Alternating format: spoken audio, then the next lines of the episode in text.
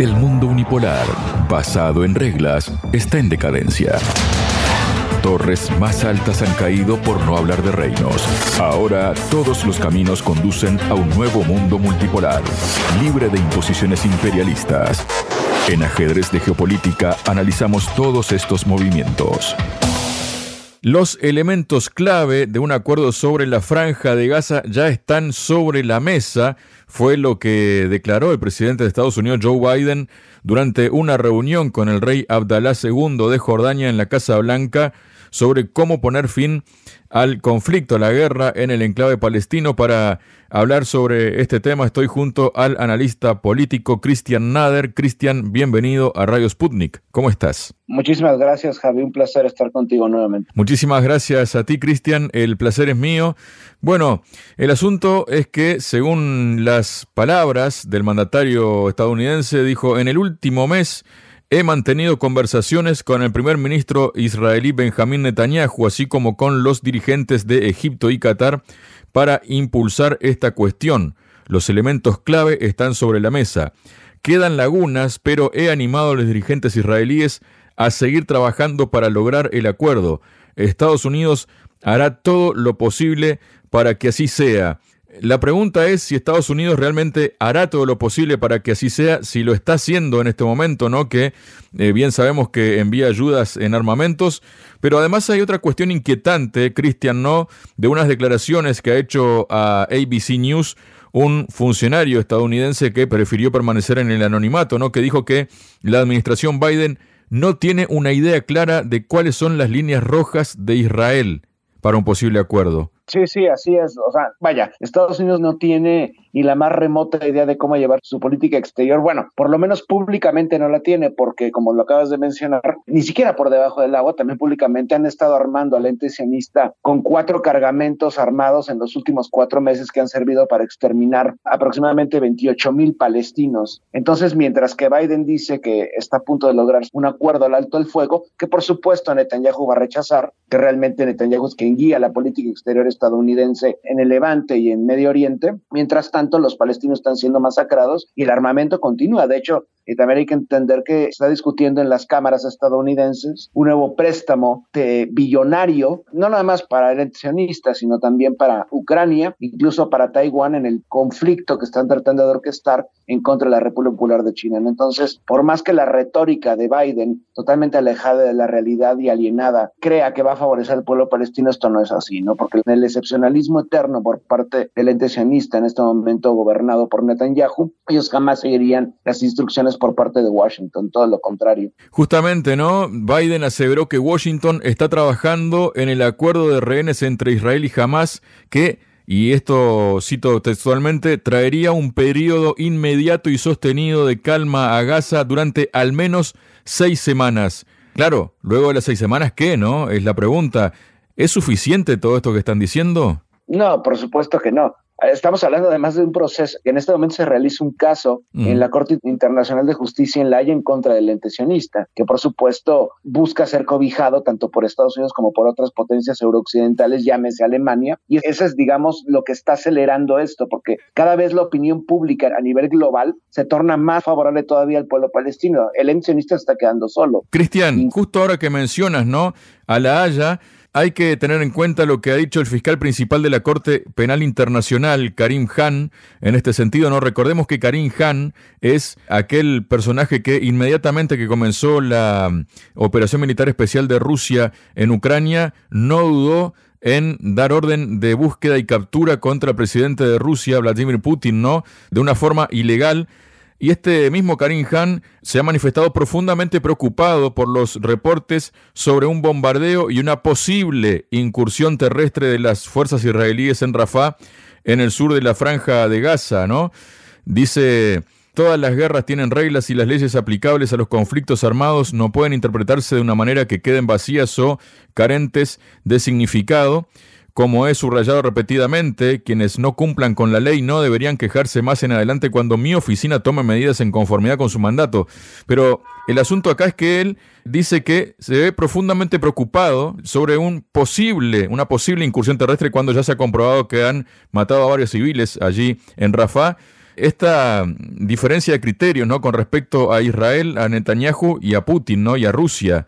¿Cómo ves todo esto, Cristian? Sí, justamente en esta coyuntura que mencionas, hay que entender que a partir del golpe de Estado paramilitar en suelo ucraniano posibilitó que justamente en aquel país surgiera un gobierno totalmente controlado por Washington, a la usanza del ente sionista, que desde 1948 ha sido un títere y un laboratorio de guerra por parte de Washington. Son dos proyectos paralelos que sirven a los intereses geopolíticos occidentales por esta doble moral de este personaje, que el nombre no debe de engañarlos, por cierto. Karim Ahmad Khan, de hecho, e-, eres ciudadano británico, es nacido en Gran Bretaña, de ascendencia pakistaní, pero que obviamente está extremadamente alejado del sufrimiento, por ejemplo, de los pueblos musulmanes que han sido sometidos a múltiples atrocidades por parte tanto del Imperio Británico y posteriormente por parte de Estados Unidos. Entonces, este personaje, de hecho, dentro de la Corte Internacional de Justicia, manera hay, hay una lucha de poder, porque están aquellos, principalmente los representantes de las potencias occidentales, que buscan servir sirviendo a los intereses geopolíticos del ente sionista al mismo tiempo la, toda la comunidad internacional, y no me refiero a la superpotencia, sino a la verdadera comunidad internacional que busca revelar los crímenes monstruosos del ente sionista. Recordemos que no nada más Sudáfrica empuja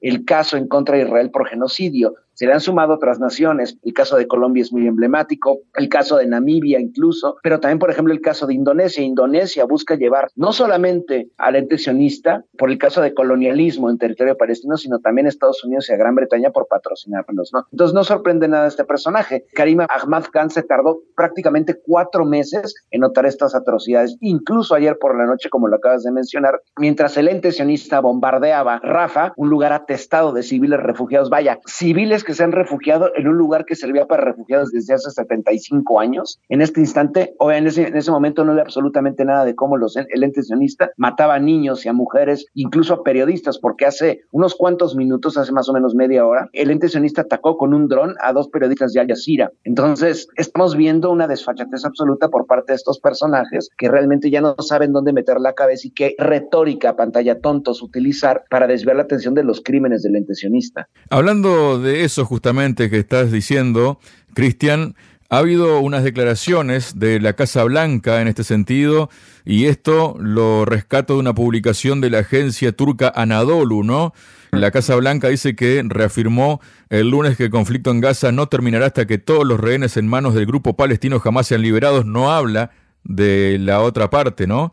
De que los palestinos sean liberados, pero lo más inquietante, que tampoco sorprende, ¿no? Es lo que dijo Kirby, ¿no? El portavoz dijo que ha visto informes de que civiles fueron asesinados durante el fin de semana en Rafah en las operaciones israelíes, pero dijo que no puede confirmar esos informes. Sí, digo, el mundo entero lo puede confirmar porque casi casi fueron en tiempo real y están las imágenes aterradoras que le recomiendo a la gente que no las busque porque son espeluznantes, porque aparecen niños mutilados y seres humanos hechos pedazos con las bombas sionistas y eso no lo pueden confirmar obviamente, ¿no? Cuando prácticamente, de hecho, recordemos el gazapo de Biden de hace unas horas que mencionó que las tropas estadounidenses habían realizado esta operación, obviamente en este desliz freudiano donde revela nuevamente que el proyecto sionista cuenta con el apoyo por completo, no nada más de por parte de Occidente, sino incluso de tropas estadounidenses que han servido y que siguen participando en estas operaciones, ¿no? Entonces, lamentablemente, estamos a merced de este, este tipo de gentuza. Biden es un personaje que incluso hoy también sale la nota de que probablemente sea inminente que Kamala Harris lo suceda como el presidente porque su salud mental no es idónea para gobernar una superpotencia con armas nucleares como Estados Unidos, ¿no? Y justamente hablando de lo que está ocurriendo en Rafa, es muy importante también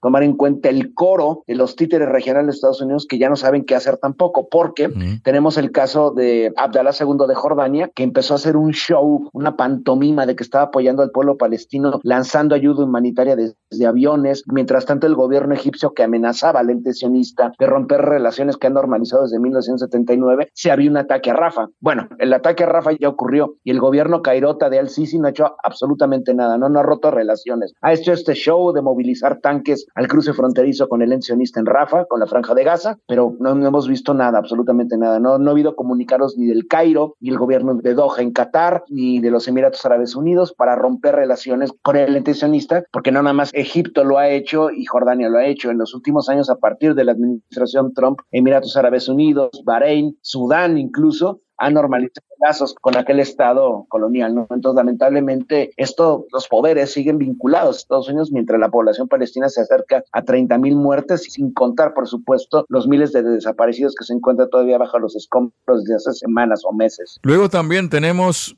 unas declaraciones que ha hecho, parece una excepción en Estados Unidos, ¿no? El senador demócrata Chris Van Howlen, quien es eh, del estado de Maryland, que acusó eh, a Israel de cometer un crimen de guerra de manuales en la franja de Gaza.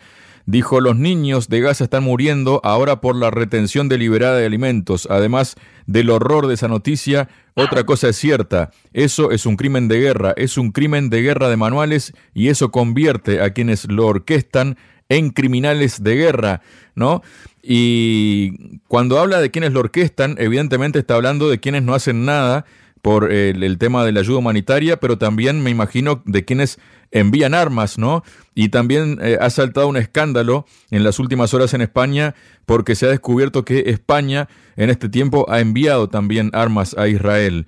¿Qué nos comentas de esto, Cristian? Pues es la misma retórica. De hecho, la narrativa por parte del gobierno español, por el gobierno de Madrid, es bastante absurda, porque públicamente cada semana prácticamente salen a decir que van a apoyar las atrocidades sionistas, mientras que por abajo del agua siguen enviando municiones para el arsenal con el que se va a matar a jóvenes y adolescentes palestinos en la franja de Gaza. Entonces, lamentablemente, es curioso, porque en el caso estadounidense estamos viendo que poco a poco, a pesar de que las calles se han volcado, el bipartidismo imperialista bicéfalo en Estados Unidos ha cerrado filas como acostumbran para favorecer al ¿no? Sin embargo, cada vez se ve una mayor disidencia dentro de los tres poderes estadounidenses. Recordemos que hace cuatro meses, cuando comenzó esta fase de la agresión en contra del pueblo palestino, se habló de que dentro de la oficina oval, dentro de la administración Biden, había habido renuncias como queja por parte del patrocinio de Washington a las atrocidades sionistas, ¿no? Obviamente, esta información nos llega a cuenta gotas porque tienen que hacer un control de daños por parte del gobierno de Washington. Sin embargo, cada vez se torna la actitud de, digamos, la cúpula que gobierna aquel país cada vez un poco más favorable al pueblo palestino. Esto no ocurría, por ejemplo, desde comienzos de los años 60.